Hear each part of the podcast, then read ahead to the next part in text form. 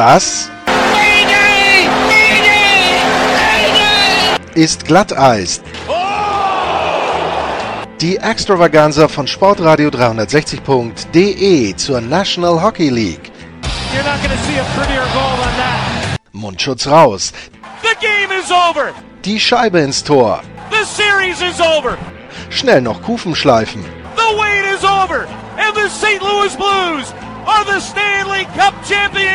Und hier ist euer Gastgeber, Lars Marendorf. Hallo Hockeyfans und willkommen bei Glatteis Demanaged. Wir biegen auf die Zielgerade, Folge 31 und in Folge 31 geht es um die New York Rangers. Ich habe mit Ryan Mead gesprochen. Ryan Mead ist einer der Hosts vom Blue Shirts Breakaway Podcast und er ist der Gründer der Church of Kako. Natürlich habe ich mit ihm über den Rookie der New York Rangers gesprochen, aber natürlich auch über die anderen Dinge, die dort passiert sind. Artemi Panarin wurde verpflichtet und Henrik Lundqvist ist immer noch im Tor. Und ja, wir haben versucht so ein bisschen rauszufinden, was von den Rangers in der nächsten Saison zu erwarten ist, wie sich die jungen Spieler vielleicht einsortieren, wer spielt Center in der zweiten Reihe und so weiter. Und ja, viel Spaß mit der vorletzten Folge der großen Vorschau auf die neue Saison. Ryan Mead zu den New York Rangers.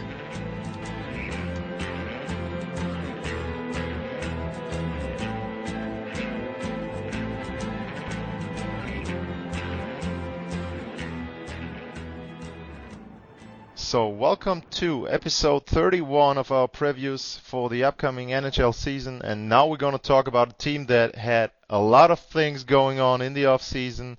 And I've got Ryan Mead on from New York to talk about the New York Rangers. Ryan, thanks a lot for coming on the show.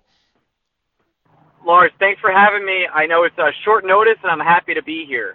Yeah, like I told you uh, off the air before we recorded, I'm very happy to have someone talking about the Rangers and um, yeah, let's let's get deep into it. You guys are experts there. You have the Blue Shirts Breakaway podcast. You got something else started there. We're going to talk about that in a short uh, Yep. a couple of minutes. But what are the Blue Shirts Breakaway podcasts? And when have you guys started? Um, how do you cover the team? Um, I don't know if someone of you is is at the games there. So just give a short overview of what you guys are doing and um, what people can expect if they listen to your shows. Surely, yeah. So we started the podcast back in 2015. Uh, we've recorded for 203 straight Tuesdays about the New York Rangers, and we cover the team every single week. We have a couple surprises that I can't announce yet coming out, but we will be uh, quote unquote more official very soon, even though I think we're official already. And uh, if you want to follow the Rangers, the best way to do that is by through our podcast. We provide the best Ranger podcast quality out there, and that's for, through Blue Shirts Breakaway. Yeah, and I've listened to a couple of your episodes as well. There's a lot of good stuff in there, so anyone who wants to get a deep dive into the Rangers is at the right right place there. And um, yeah, speaking about uh, the Rangers and about their rookie, um, Kaapo Kakko, uh, you did something that is um, well, I did. you can you can find anything in New York, so it's no wonder that there's now a church for a hockey player. So you founded the Church of Kakko. Um, so um, what are you preaching there, and why did you found the Church of Kakko? Well, so the Rangers have had a long history of not really having a homegrown talent. That well, we have Henrik Lundqvist, right? But he wasn't like known as a draft pick or an amazing lottery pick. He was a much later pick in the draft. So with Kaapo Kakko, when we got number two overall, I thought it would be a real fun idea. Or rather, he spoke to me in a dream and told me to make a church, and I did. And uh, I ended up making Church Kakko, which became a smash hit in Finland, where we had a lot of Finnish newspapers write about us, and we had a couple newspapers here write about us, and we have over uh, 3,000 clergymen and clergywomen, and we cover uh, the Lord and Savior himself, Kaapo Kakko, very extensively uh, through churchofkakko.com, where you could become some buy some of our merch or check out. Uh, you know, we're gonna have highlights and fan art and some other stuff about Kakko going on all season long. Yeah, I just checked the merch shop there, and there's some funny stuff to buy there. So, and there's even, I mean, uh, I think you guys talked about it that you were at a um, official event there. You got a picture of um, you dressed up um, as a priest or as a bishop or whatever that is. Uh, I, I call it the, uh, uh, not to cut you off, but I call it the Cap Pope. Okay. That's nice, yeah. Sorry. okay, yeah. I mean, yeah. And so it's the it's the poop. Yeah, oh no, the pretty pope, bad. the pope of Kakko. Okay. Um, Yeah, yeah, Kafoam. yeah, you can lost get lost in the words there. Okay. Um, so aside from from um, being religious about him, um, you talked about Yes. it. The Rangers have not had a player of his caliber in quite some time there. Um, so what have you seen so far from him and, him, and what are you expecting from him in the upcoming season? through the system in a long time. Yeah. Yeah, there's been um he's he's a puck control monster. The one the one downside in, of Kaapo's game, honestly, is his speed or his Yeah. skating, which is something that'll improve over time. Everything else in Kaapo's game has, has is really pristine already for an 18 year old. So to honestly to have a player of his caliber on the Rangers, especially second overall pick, is just such an exciting event for, for Ranger fans. And it's this is probably the most exciting time for Ranger fans in five years since the Cup run. Yeah, and I mean, uh, the thing is, um, you got Pat- Patrik Laine um, back in Winnipeg, but I think if you compare both of them, I think um, Kakko is more well-rounded already, and he's not as one-dimensional as, as um, Laine is. I mean, Laine is great as a goal scorer, but he can get hot and cold, and I think um, looking at Kakko, you can expect him to be more of a p- producer when he's not scoring there. So um, there's a lot that he brings to the table there for the Rangers. Um, he's going to be the guy for them to, to build around. But the thing is, the Rangers had the letter uh, written at the uh, or just ahead of the trade deadline about one and a half years Yes. ago, where they announced the rebuild. And I've talked a lot about that in our show because I liked that move because I liked it um, that they were honest with their fans and they said, okay, um, the worst place to be in the NHL is around the playoff bubble, not good enough to get a high draft pick, and not good enough to contend. So you want to either be bad or great.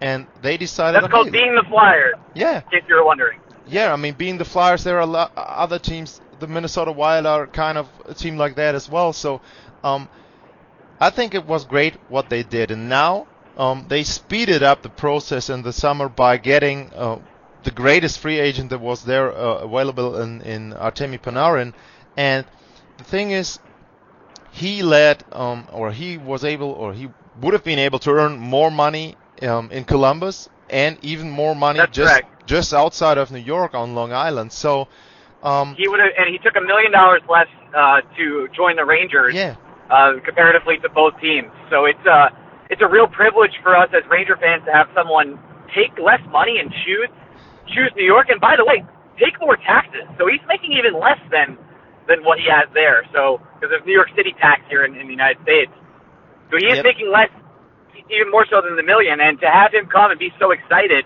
uh, and be here for the next seven years is is absolutely thrilling. He brings his game is going to age very well. He's very small and crafty, um, and uh, has obviously insane puck scoring ability. So to have him come over along with, uh, I'm sure you'll get to this, but trading for Jacob Trouba Yeah. has been an incredible speed up in the process. That it's only been a year and a half since the letter you spoke about has come out. And to, to be sort of, we're not done with the rebuild yet, but we're sort of at what we like to call the build process, where we have all the young players. We have 13 players under the age of 26 Yeah. for opening night. So we, we will be uh, ready to perform and sort of see how the season goes. But I, I'm not hopeful. There are a lot of Ranger fans that are hopeful that we'll make the playoffs. I happen to not be one of them. Well, you don't need to. I mean, the the thing is, why do the Rangers have to make the playoffs? If they want to develop their players, yeah, it's great to have playoff experience there as well. But let's let's be honest. If they end up at eight and they get their asses kicked by the Lightning, who will be more motivated than ever to perform in the playoffs, there's no no real need for that. So um, you can be good and develop players, but still uh, don't sell yourself um, for the playoffs there. So you don't have to. If they get hot, okay. But um, other than that, stay with the process there. Um, you mentioned um, all those young players there, and um, I think the first line is pretty much set there with um, Mika Zibanejad in the middle. Um, I have read today that he might be the next captain. I don't know if you get a update on that one as well, but I, I don't I don't have the inside scoop, but I, I have heard from many sources that he will be announced as captain opening night. Okay, so do you think he fits um, the list of historic captains there for the Rangers? You know what's funny about that is I don't, I don't, or we rather, my whole entire podcast doesn't mind or cares much about the captaincy. Yeah. Um, it, it is more of a symbol thing. Mika is that is definitely a cool and relaxing personality who will bring a lot of calm overneath or over over rather the locker room. But I think he's going to do that either way. Um, and they're just rewarding him as possibly the next veteran captain, and I think he'll be the captain for the next few years until one of the young young kids is ready to take that mantle from him. Yeah, so the first line is pretty much set there, and then there's the second line, mm-hmm. and one thing that the Rangers have not yet found because they have to develop young players is um, strength in the middle. So who do you think will play on the second line in the middle, centering maybe Kaapo Kakko and someone else there on the second line? Yeah, so I actually can confirm this that it'll be Ryan Strome, okay. um, who's not a natural center for playing the second line. He's won out the job in camp. Uh, today, there was there's been a lot of different news where the Rangers sent down to the AHL. They sent down Filip Chytil, who had a uh, pretty sensational rookie year last year, and they also sent down Vitaly Kravtsov, who was their number ninth overall pick two years ago, uh, to to kind of get warm in the AHL while that happens. Now, Strome is going to center the second line of Kakko and Kreider um, for the most part. Uh, that's what, at least what has been reported. And uh, I, I believe Strome is sort of a stop stopgap until uh, is yeah. kind of back and ready to play third line minutes again. Brett Howden has taken the third line center spot. Um, Howden seems to be favored by David Quinn at this point in time. He was favored all last season too. There was a lot of times Chytil got sat where Brett Howden got the playing time. So I'm curious to see what Strome does in the center position. Um, one of my theories is that Jeff Gorton uh, pretty much tells David Quinn, and this is all, you know, a little conspiracy theory here, but stick with me. Um, Gorton tells Quinn that, you know, we want to pump up Strome's value. So he puts Strome on the power play, on the second power play unit, and he also puts him at second line center, just similar as to what the Rangers did last year with Neal Pionk, where Neal Pionk wasn't a first line defenseman, but somehow they convinced other teams, including yeah. the Jets, that he was. Um, and I kind of believe they're kind of they're they're not fully doing that, but I, I half believe they're fully they're doing that with uh, Ryan Strome at second line center. Yeah, so Ryan Strome could be shipped out ahead of the trade deadline there as well. And yeah. another name that always pops up um, is Chris Kreider. Um, yeah. He's got one year left on his contract, so it's natural that people are discussing about him. And um, he's a player that is, yeah, his age is not where um, the the team is right now. I mean, you mentioned so many players being being young there. Uh, he's 28, which is not very old, but he will, yeah, he will have the chance to get a real payday there um, in next summer. And obviously, he wants to go to the team that pays him a lot there for maybe quite some time. So um, you think it's a foregone conclusion that he's going to be shipped out there sometime up until the trade deadline? I think, and I've said this many times, I think there's a, a less than 1% chance the Rangers would re-sign Chris Kreider. And it's not because they don't like Chris Kreider. Chris Kreider is an amazing locker room guy. He's a stand-up guy. He's funny. I know that doesn't help, but it, you know, it tenses the, uh, or relieves the tension rather in the locker room. And he's an intelligent hockey player, but his game doesn't age like Artemi Panarin's does. So the Rangers don't want to sign him for the next seven years. He's reliable on speed and strength, and that's going to decrease. Where Artemi Panarin, who's only a year younger, is sort of on his craftiness, um, which will age with his game. So Chris Kreider, uh, I, I'm sure he's been shopped. There was reports today that they ha- they have not spoken, or Gorton has not spoken with Chris Kreider's agent. And at this point in time, I don't think that'll change. This is a trend that happened the last couple years with the Rangers. Happened with Ryan McDonagh. It happened with Kevin Hayes. They don't speak to the agents and they get traded. Unfortunately, as much as I love Chris Kreider and I do, one of my favorite Rangers over the last couple years, uh, I do believe he will be shipped out, and he's been shopped all season. Yeah, and although the Rangers are in the rebuild, there's not a lot of money left for them next summer to pay him. So, um, I mean, two summers, um, there will be a couple of contracts coming off the books there. Yeah. But next summer, um, they have a lot of, or still some money there. Um, next um, summer they'll still be playing Dan Girardi and yep. Kevin Shattenkirk. So. Yeah so um, some buyout there as well. Um, yep. One interesting topic is obviously Henrik Lundqvist, and he's been the Rangers goalie for a long, long time, and many I mean, years. even from the outside, people wish him the best, and everybody would be happy, or a lot of people throughout the league would be happy if he would win the Stanley Cup. Um, but how do you see him playing this year? Because I think that last year showed that, or maybe not only last year, but the last couple of years showed that um, you got to be careful with the way you play him. He's got to get some sort of a rhythm, but you can't play him too much. So, um, how do you think his workload will look like this summer? Will it be more 1A, 1B, or will he still be the guy who plays, I don't know, 50, 55 games? I think he would love to be the guy that plays yeah, 50 games. Um, I, I, he's made that very clear, and he when he when he stays warm, he plays better. But he's an old man now of I believe 38 at this point in time, and he, uh, despite his great looks and uh, tremendous abs and shape he's in, uh, it you can't play him for the 50 games that you used to be able to. So I I think he's going to end up playing 40ish games, uh, a little bit less. I, I think he'll still push to play the 50 games that he he wants to play. But Georgiev has been an amazing backup yeah. for the Rangers. And uh, Igor Shesterkin, I can never say that name. My apologies. or uh, is is going to be in the AHL, and he's sort of the heir to the throne, if you will. Uh, but for last year, Henrik Lundqvist even came out and said, "I wasn't used to losing. I'm not used to this this rebuild situation." He said he lost his passion for the game, and uh, he's a little bit rejuvenated this year. We'll see how long that lasts and how this team um, puts together. I, I do believe and I don't want to give anyone hope. Uh, not this year, but I, I think next year will be his final chance to win a cup with the Rangers, and it, it they will have a shot next year, um, especially if they get a top five draft pick in the upcoming year, which I'm not ruling out. So they'll be young, they'll be hungry, they'll be developed, and I think next year will be their their last and final shot to get Hank a cup.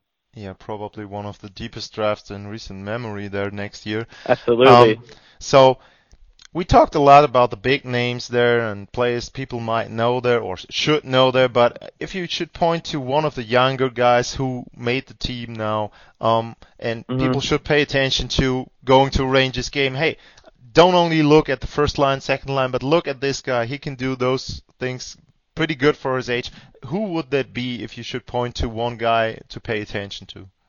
It's so funny because there's so many great answers to this question right now are the Rangers. And Ranger fans are spoiled because it's going to be a fun season with a lot of young talent. I could say Elias Andersson.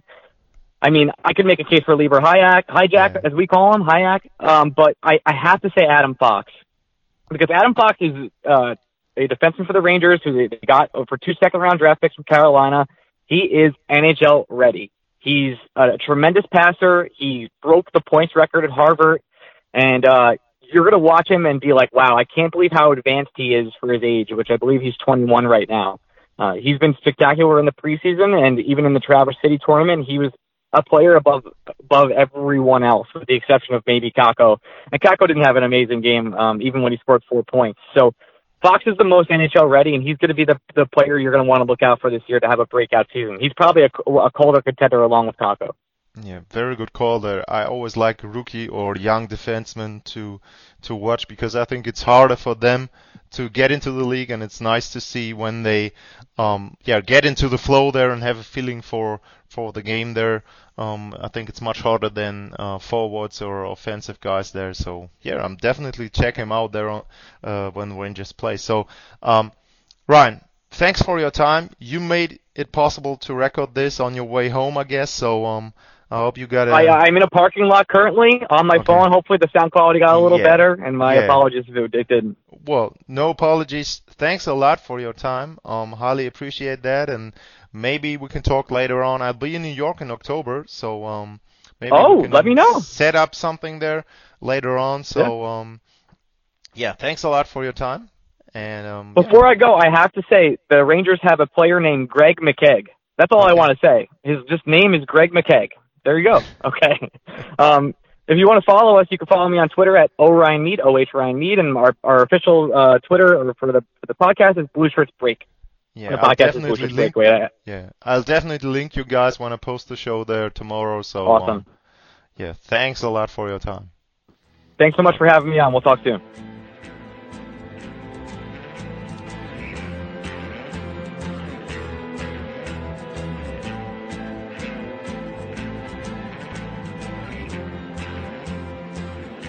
An dieser Stelle nochmal ganz kurz die Hinweise auf die Möglichkeiten, uns zu unterstützen. Erstens, at Lars-Mar bei Twitter. Zweitens, ratet uns bei euren Podcast-Plattformen, wo ihr uns hört, wo ihr uns abonnieren könnt. Und drittens, patreon.com-glatteis. Dort könnt ihr uns auch finanziell ein bisschen unter die Arme greifen. Vielen Dank. Ciao. Das war Glatteis, die Extravaganza von Sportradio 360.de zur National Hockey League. Folgt uns auf Twitter, liked uns auf Facebook, abonniert uns auf iTunes.